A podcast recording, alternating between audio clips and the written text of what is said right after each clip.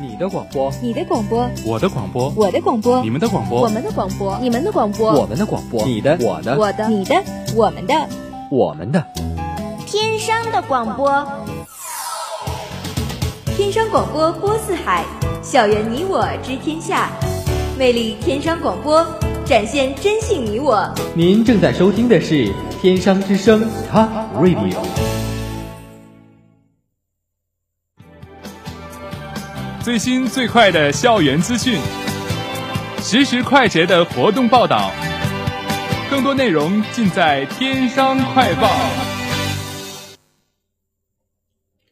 本台消息：五月十四号下午一点半，天津商业大学商学院第二届诚信杯演讲比赛在三教三幺零举行。本次活动由天津商业大学商学院云帆社主办，出席活动的嘉宾有天津商业大学辩论队队长于琦。商学院学工办主任张树禄，商学院专业社团联合会副主席杨杰，商学院云帆社社长高霞，商学院学工办学风建设部部长徐倩，商学院云帆社实践部部长张富，以及天津商业大学广播台记者谢文新。活动在学工办主任张树禄致辞中拉开序幕。比赛分为两场，首先，参赛选手依次围绕什么是诚信，如何做一个诚实的人进行演讲，过程中穿插了游戏环节。接着，校辩论队队长于琦对比赛进行总结。最后，经评委打分和观众投票，一等奖由最佳人气奖由陈旭获得，盛诗荣和徐静雯获二等奖，胡毅、海日和薛怡静获得三等奖。本次活动旨在弘扬中华民族的传统美德，培养大学生的商业素养与专业能力，同时提倡学学习与实践并重的优良作风。以上由本台记者李豆豆报道。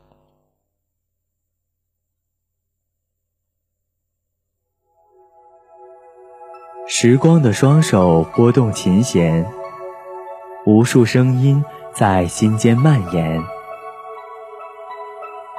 我见证着光阴的流转，你诉说着无尽的思念。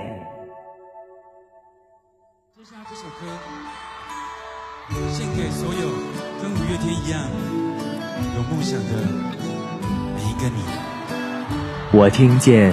亿万种声音在耳边回响，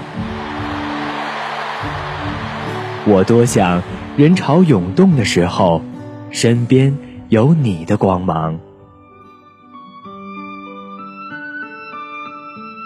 天商广播台第六届 DJ 嘉年华一生之约，一个有你的舞台，一份亿万声音的约定。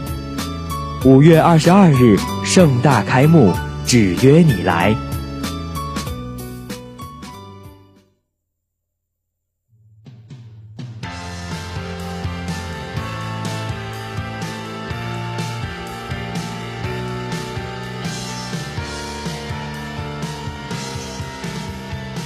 起跑、追逐、坚持、冲刺，在广阔的运动世界，在拼搏的竞技地盘，点燃渴望的激情，释放久违的活力。体育天地，运动无极限。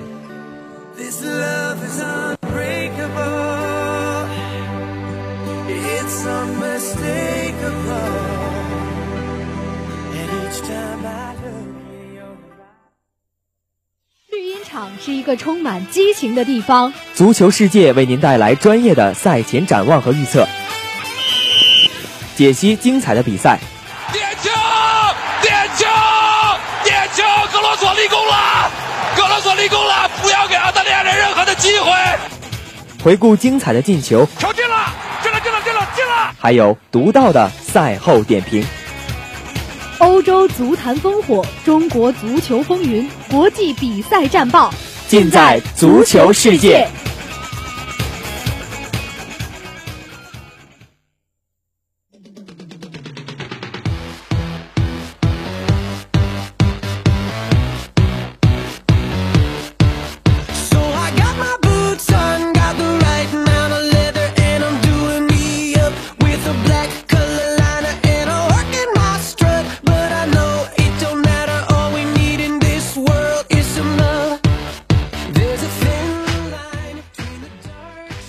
横看绿茵变幻，纵览篮坛风云，关注综合赛场。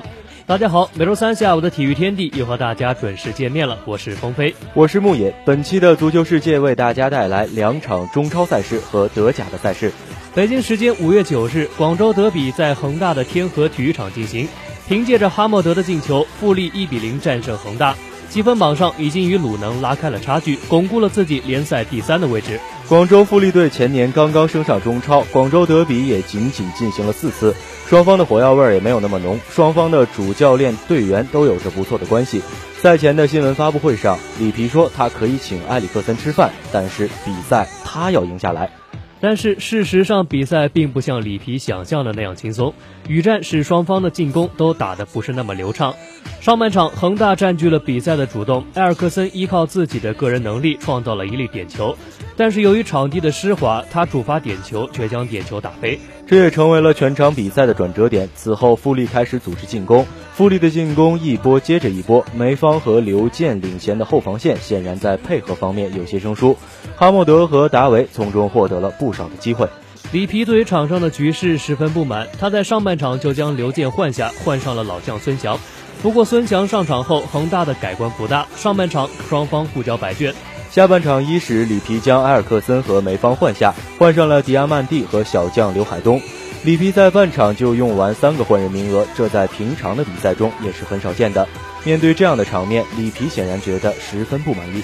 下半场，恒大由三后卫变阵为四后卫，荣浩被拉回来打右后卫，但是最近多打前边位的荣浩，防守能力显然不如他的进攻能力那样多样。在被哈默德摆脱之后，一脚推射攻破恒大球门，曾诚对此也是无能为力。恒大的防守失误本场显得有一些多，上半场的三后卫阵型被哈默德、达维和常亚飞轮番羞辱，下半场的四后卫又被富力打爆。由于是一周双赛，而且周中在日本，恒大五比一血洗樱花，球员也有一些疲态。里皮赛后也是表示，球员输球是很正常的事，最重要的比赛永远是下一场。本场比赛输球后，恒大和国安并列积分榜的第一位。恒大依靠进球、净胜球的优势排位榜首，国安亚冠已经出局，恒大而在还在三线作战。恒大要想获得冠军，还是需要找到上赛季的火爆状态。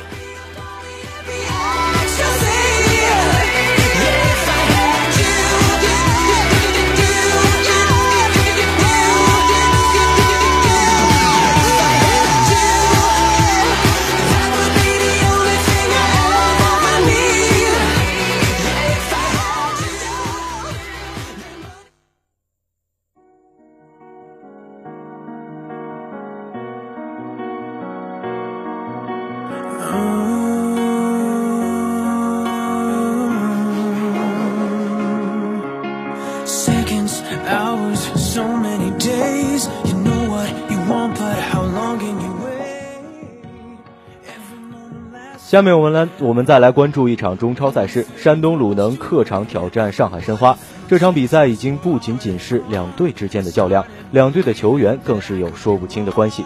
没错，本赛季初，王大雷和戴琳转会山东鲁能，鲁能两将高迪和狄晓峰转会申花。上赛季，王大雷和戴琳在申花是绝对的主力，而且也深受球迷的喜爱。而在上赛季结束之后，两人在毫无征兆的情况下突然转会鲁能。用大雷的话来说，他欠球迷一个告别。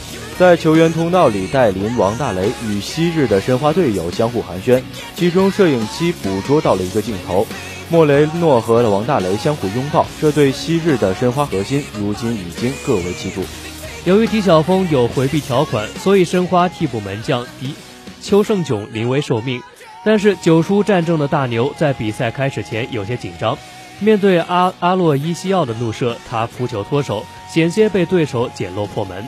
本场比赛申花能够取胜，邱胜炯功不可没，但他多次扑出对手的必进球，而且气势上也不输给对手。在一次扑救中，他与阿洛伊西奥相撞，结果大牛的膝盖牢牢地撞在了阿洛伊西奥的小腿上。赛后，大牛也是捂着膝盖向球迷致谢。由于赛季初申花一直在忙着西迁的事项，球员的赛季赛季线训练没有做得很好。比赛到了八十分钟的时候，许多申花的球员都因为抽筋倒在了场地上，主教练巴利斯塔也是无可奈何。鲁能现在已经经历了联赛三连败，主教练库卡下课的声音也是越演越烈。库卡手里握着一副好牌，但是却无法发挥出好的效果，这让鲁能球迷感到十分的不满。要知道，鲁能在冬季转会期可是投进了三亿人民币，就连里皮也承认，现在的鲁能没有上赛季强大。最后时刻，库卡派上了杨旭和韩鹏，再加上蒙蒂略和阿洛伊西奥四大前锋堆积锋线。库卡面对实力偏弱的上海申花，就已经采用了堆积锋线球员的战术。在面对恒大、富力等实力较强的球队时，鲁能应该何去何从呢？除了主教练鲁能外援的表现也令人不满，阿洛伊西奥数次浪费良机，近在咫尺的射门竟然偏出，蒙蒂略主罚点球却罚中了门柱。冬季转会期引入的外援只有乌索一人还算适用，锋线上依旧是依靠上赛季的外援勒夫。而在勒夫伤缺的一段时间内，鲁能三连败。赛季前，鲁能高层宣称要夺得亚冠，但是按照目前的战绩来看，鲁能最实际的目标还是下赛季的亚冠名额。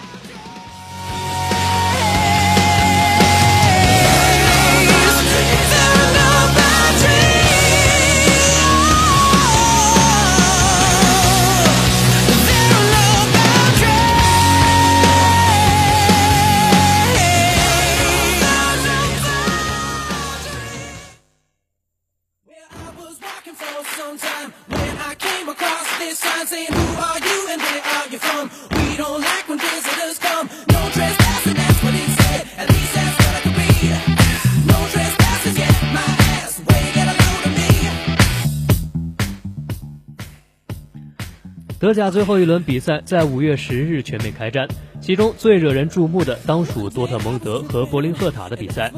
莱万多斯夫、莱万多夫斯基、梅克尔杜、姆良、姆希塔良和约蒂奇先后为多特破门，最终多特客场四比零大胜柏林赫塔。本场比赛是本赛季的最后一场比赛，多特蒙德已经确定获得联赛第二的位置，获得了下赛季的欧冠席位。对手柏林赫塔也已经保级成功，双方都处于无欲无求的情况。由于柏林前锋拉莫斯已经决定在下赛季加入多特蒙德，柏林主帅也是将拉莫斯放在了替补席上。而反观多特，本赛季遭遇伤病侵袭的多特蒙德可以获得联赛第二的位置已经是实属不易，而且在欧冠死亡之组中以小组头名出现并杀入了八强，本赛季的多特堪称成功。比赛开始后的一段时间，双方都没有什么像样的进攻。由于在本周末还有德国杯决赛，克洛普首发阵容中安排了不少小将，双方显然都将本场比赛当作是一场友谊赛。比分也直到第四十一分钟才被改写。罗伊斯继续担当本场比赛的指挥官，他在前场不断的冲击着对手的腹地，这也迫使对方将门门将克拉夫特做出了多次的扑救。这一轮联赛是莱万代表多特上场的最后一轮德甲比赛。本赛季多特高层强留莱万一年，双方都显得特别的职业。莱万没有消极或者是懈怠比赛，多特也没有刁难莱万。本场莱万如果能够取得进球，那么他将第一次加冕德甲金靴。克洛普也将本场比赛的点球、定位球的主罚权全部交给了莱万，而莱万也不负众望，梅开二度，成功将德甲小钢炮收入囊中。比赛结束后，远道而来的多特球迷向莱万献上了许久不息的掌声。克洛普赛后与莱万拥抱。当年克洛普将莱万从波兰联赛带到多特蒙德，他见证了莱万的成长之路，见证了莱万由一个毛头小子变为世界神锋的传奇。下期的足球世界栏目将进入欧洲联赛大结局系列。下一期我们将首先为大家献上德甲联赛的专题，拜仁、多特等德甲巨人在本赛季有如何的表现？我们下期再见。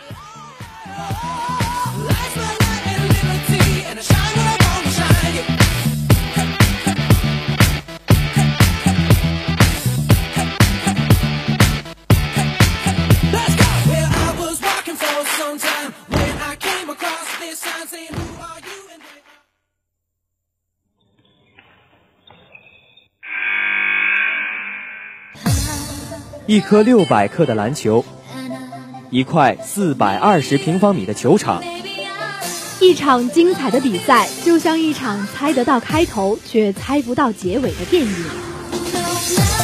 你也许不知道，在这里，一个人代表一座城市，一呼百应；一个人可以摆脱地心引力，肆虐篮筐；一个人可以挑战时间，秒杀全场。篮球公园，震撼世界，震撼你。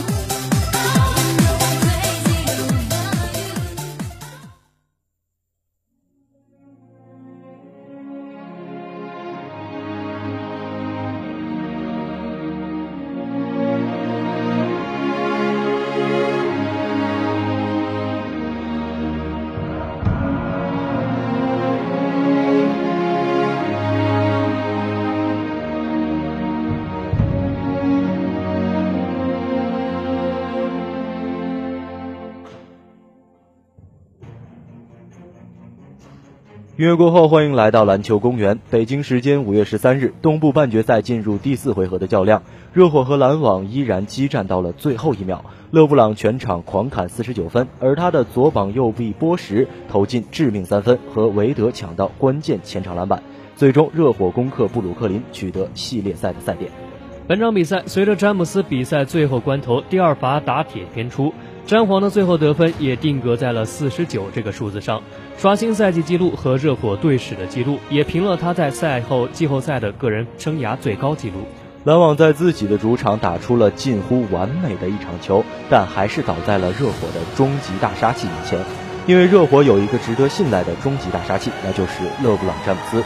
当球队无可奈何的时候，他能够一个人决定胜利的归属，这就是热火的优势所在。而在场这场比赛中，詹姆斯仿佛回到了骑士时代。然而与当年相比，现在的詹姆斯更加成熟，他用更加疯狂的表现，一个人撑住了热火。首节十二分，半场二十五分，三节四十分，全场四十九分。篮网这场球输掉之后，想要出线已经是难于登天了。热火一只脚已经踏入到了东部的决赛。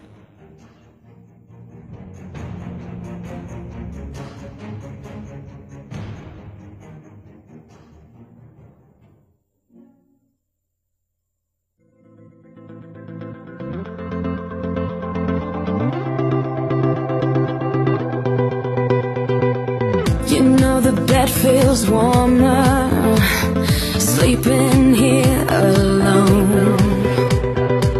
You know i dream in color and do the things i want. 本场比赛一开始就有很浓的火药味儿首先就是四人吃到了技术犯规。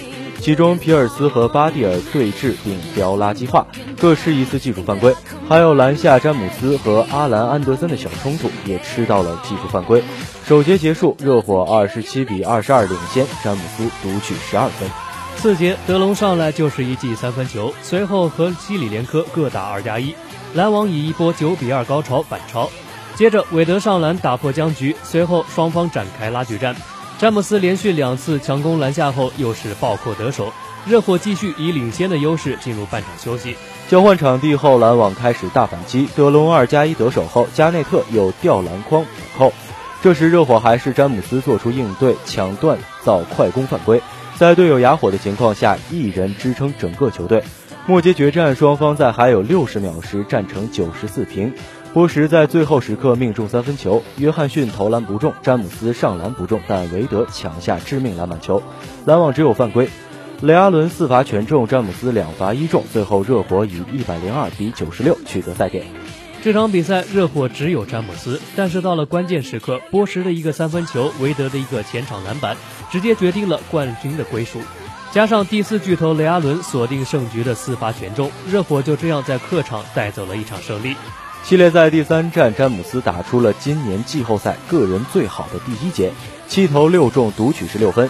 但在接下来的三节时间里，他却莫名其妙的突然失去了进攻欲望和节奏，八次出手只命中两球，直接导致了热火的惨败。而在系列赛的第四战，詹姆斯从一开场就进入了进攻，这一次他将这种强势一直延续了下去，贯穿全场。首节四个进球中有强打，有中投，也有远射三分，全无死角。当然，这还不是詹姆斯的最佳表现。第二节重新登场之后，他继续大开杀戒，在短短的四分半时间里连续五投全中。无论是篮下面对两三人的强行出手，还是超夸张的翻身后仰跳投，又或者是攻防转换间的快速反击，都展现出他对同场竞技的其他选手碾压般的实力优势。第三节开始后，詹姆斯连续造成皮尔斯的防守犯规，其中六分四十三秒再次赢得罚球之后，他霸气的比出了四的手势，提醒皮尔斯已经四犯在身。最后一节篮网仍然气势汹汹，而这样让詹姆斯的精彩表现得以延续。篮网的表现相当出色，但每次他们打出精彩进球，詹姆斯都能及时站出来还颜色。比赛打到最后时刻，双方仍然比分持平。一分十五秒，身背五次犯规的詹姆斯成功防下了单打桥的单打。五十七秒，他成功突到了篮下，造成篮网整条防线的收缩。他的及时出球为波什创造良机，后者底角三分命中，让热火再次赢得了三分的领先。这三分的差距直接决定了胜负。热火带着赛点重回主场，詹姆斯用自己无可挑剔的表现为队球队赢得了极为有利的位置。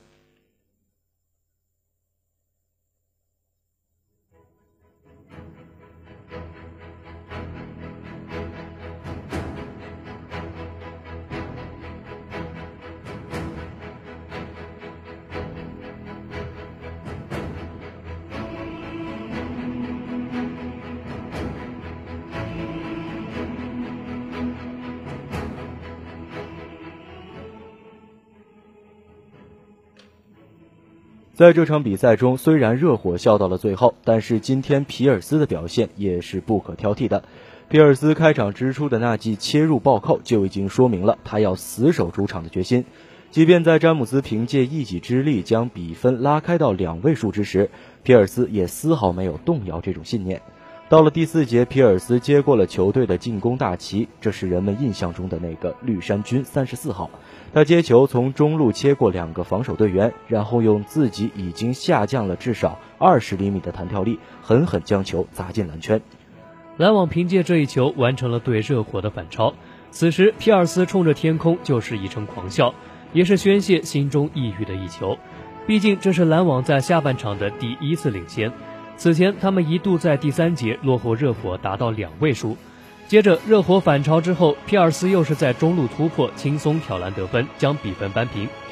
在一分钟之后，皮尔斯在攻防转换中中路突破，吸引三人的注意力，然后在篮下却巧妙地分给了右路跟进的利文斯顿，后者上篮得分，再次完成反超。关键的第四节关键的时刻，皮尔斯又扮演着球队大佬的角色，这是他习惯的方式。只不过最后时刻，他未能帮助球队渡过难关。他也只能眼看着自己昔日的绿绿衫军队友雷阿伦在罚球线上将篮网队推向失败的边缘。第二轮的胜利对于皮尔斯和他的篮网而言已经越来越远了。好了，今天的篮球公园到这里就要结束了。更多的篮球资讯，下周同一时间我们继续与您分享。音乐之后，综合驿站，欢迎回来。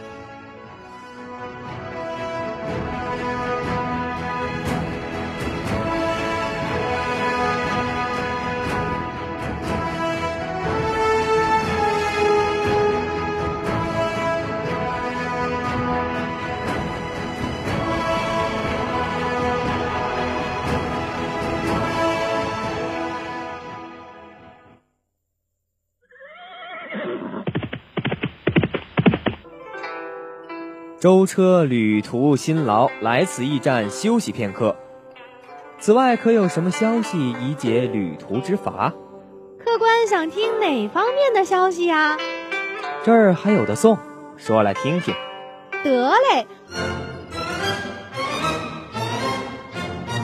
网球、羽毛球样样在行，斯诺克 F 一不在话下，更有游泳、体操、跳水亲情奉上。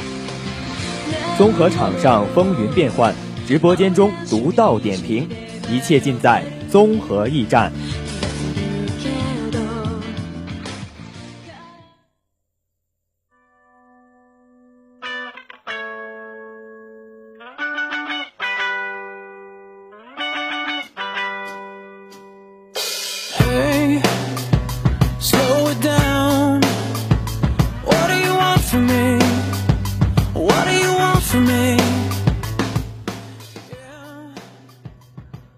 走出篮球公园，欢迎来到综合驿站。在今天的节目中，我们为大家准备了非常丰富的内容。一段音乐之后，欢迎回来。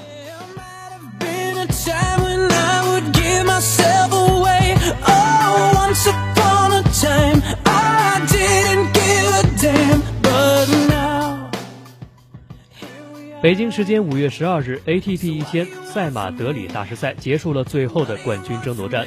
头号种子、去年赛会冠军纳达尔遭遇下周就将跻身前十的锦织圭的强有力的挑战。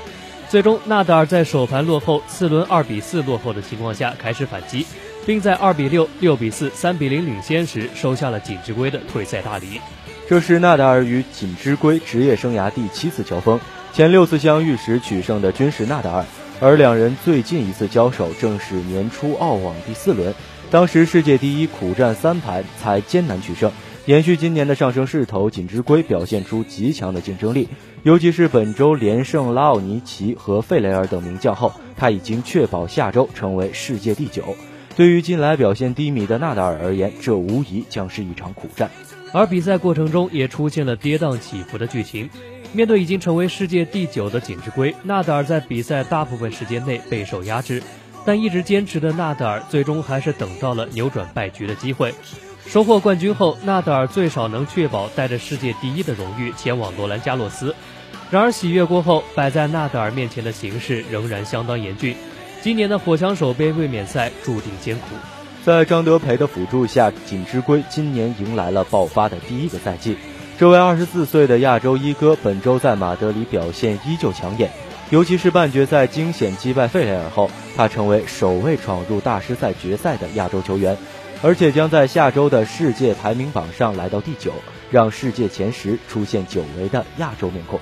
从锦织圭开局后就占据绝对优势，到纳达尔在关键时刻力挽狂澜，再到锦织圭最伤无无奈双退。这场大师赛决赛的开始、高潮以及结束都充满了戏剧的张力，让旁观者欲罢不能。虽然在比赛的最后阶段的三局比赛里，比赛双方的竞争力出现了大幅的起伏，但技术统计依旧值得参考。纳达尔在比赛大部分时间里都受到压制，因此只打出了十一净胜球。不过非受迫性失误还是有效的控制在了十八次。反观一直主导进攻的锦织圭，则入账了十七个制胜球。但由于比赛最后阶段受伤并困扰而连续出现失误，因此他的非受迫性失误数字也高达三十一次。虽然夺冠的过程并非如想象中的完美，那那但纳达尔在这场比赛中最艰难的时刻仍然迎难而上，迎难而上，不断给对手施压，才获得了扭转败局的机会。而这一冠军的气质，也正是纳达尔职业生涯取得诸多冠成功的关键因素之一。然而夺冠并不能掩盖纳达尔近况平平的事实。从蒙特卡洛大师赛到巴塞罗那，连续被两位昔日屡战屡胜的同胞费雷尔和阿尔马格罗掀翻，纳达尔回到马德里后发挥虽有起色，但显然位置最佳。如果不能进一步提升状态，恐怕出战法网也难以收到美满结局。然而越是在危难关头，纳达尔就越可能逼出最佳状态。马德里决赛的胜利并非全然侥幸，他的坚持带给了他第二十七个大师赛的冠军，继续在历史排行榜上一骑绝尘。不过，最具积极意义的是，在马德里实现卫冕的纳达尔，起码能在下周的罗马大师赛上远离保卫世界第一的压力，并且能确保能以头号种子的身份出战罗兰加洛斯。对于红土赛季表现步步惊心的纳达尔而言，应该能卸掉不少的压力。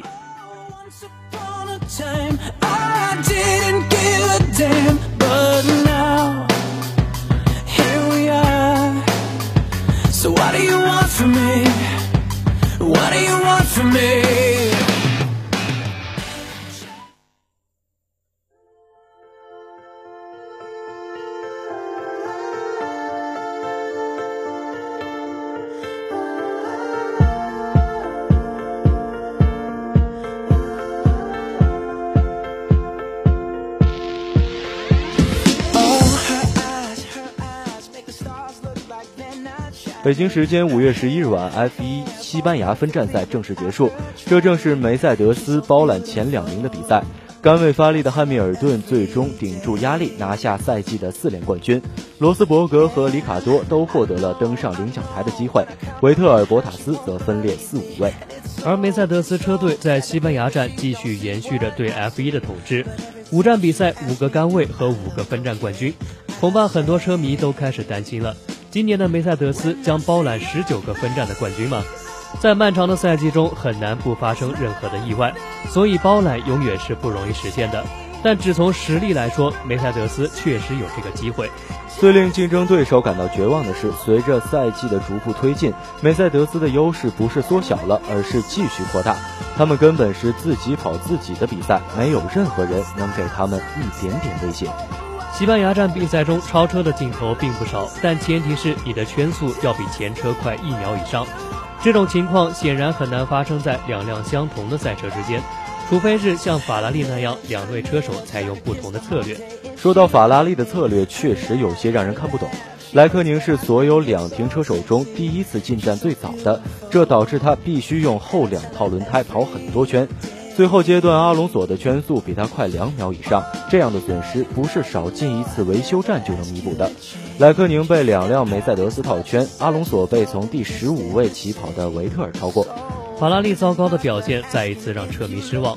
难道上海站的反弹只是昙花一现吗？赛后关于法拉利偏袒阿隆索的争议声再次响起。不过说实在的，法拉利现在的问题并不在这里。即使偏袒，也只是争个第六和第七，并无太大的意义。虽然没有给力的引擎，但红牛再次证明了他们拥有一辆出色的赛车和一个出色的团队。维特尔整个周末遭遇一连串电子系统和变速箱故障之后，能从第十五追到第四，车队的策略起到了关键作用。同时，红牛的维修站工作效率也令人印象深刻。维特尔跑了一场完美的比赛，最大限度地发挥出赛车的潜能。里卡多的表现也非常稳定，想阻止梅赛德斯包揽今年全部分站赛的冠军，看来还是要依靠红牛了。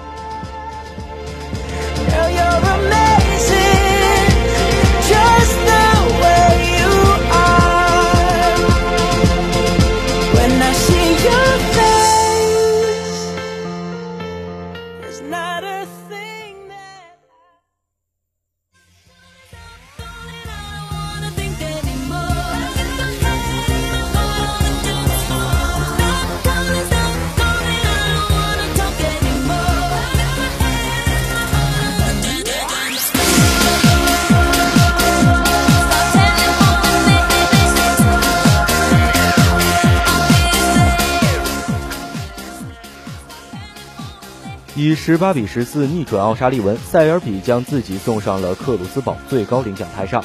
一年前，八零一代佼佼者站在了冲击大满贯的同一起跑线上。一年后，罗伯逊成功了，塞尔比也成功了。然而，单赛季豪取五冠的丁俊晖却落在了后面。排名在冠军数量上遥遥领先的丁俊晖，在重头戏上反而成为了最失意的人。众所周知，世锦赛、英锦赛和大师赛三大赛被视为职业斯诺克的大满贯赛事。史蒂文·戴维斯、亨德利以及七五三杰均因他而功成名就。或许由于七五三杰迟迟拒绝交班，或许是由于八零一代群雄并起，大满贯头衔迟迟未能降临到八零一代的头上。不过一年前，八零一代佼佼者们终于站在了空击大满贯的同一赛起跑线上。二零一零年世界冠军得主罗伯逊在二零一二年拿到了大师赛的冠军奖杯，零五年世界冠军墨菲则在零八年登上了英锦赛冠军宝座，而先后在零五年和零九年两次登顶英锦赛的丁俊晖，则在二零一一年大师赛成功封王。塞尔比姗姗来迟，拥有三个大师赛冠军头衔的莱切斯特小丑，终于二零一二年在英锦赛折桂。这样，八零一代的佼佼者们在一年前集体站在了冲击大满贯的同一起跑线上。来自澳大利亚的罗伯逊率先圆梦。本赛季英锦赛，他在决赛力克塞尔比，一跃成为了八零一代大满贯的第一人。青年世锦赛独缺世界冠军头衔的丁俊晖和塞尔比一同为大满贯发起冲击。然而，丁俊晖大意失荆州，爆冷首轮出局。塞尔比虽然一路磕磕绊绊打进决赛后，却爆发式的后程发力。最终十八比十四逆转头号热门奥沙利文，成为继罗伯逊之后八零一代大满贯第二人。实际上，本届世锦赛之前，丁俊晖的呼声极高。此前，他单赛季已豪夺五冠，一时风光无限，并且其大型赛事排名冠军总量已多达十一个，远超塞尔比。但世锦赛冲击大满贯受阻后，他反而成为了最失意的人，这不能不说是一个巨大的遗憾。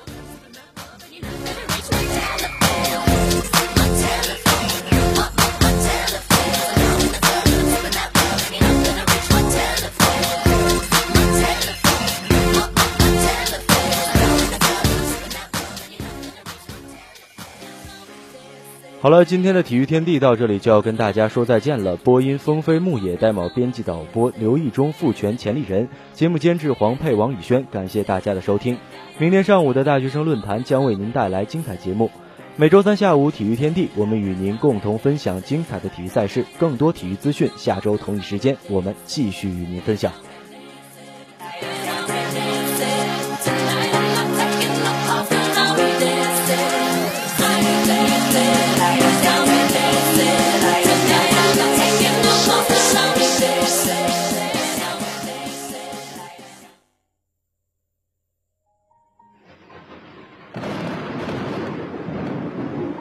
曾经有一个珍贵的机会摆在我面前，我没有抓住。等到错过了第五届豪华版 DJ，才追悔莫及。人世间最痛苦的莫过于此，明明无比心动，却错失良机。如果上天再给我一次机会，我一定会大声喊出。一生之约，我不能没有你。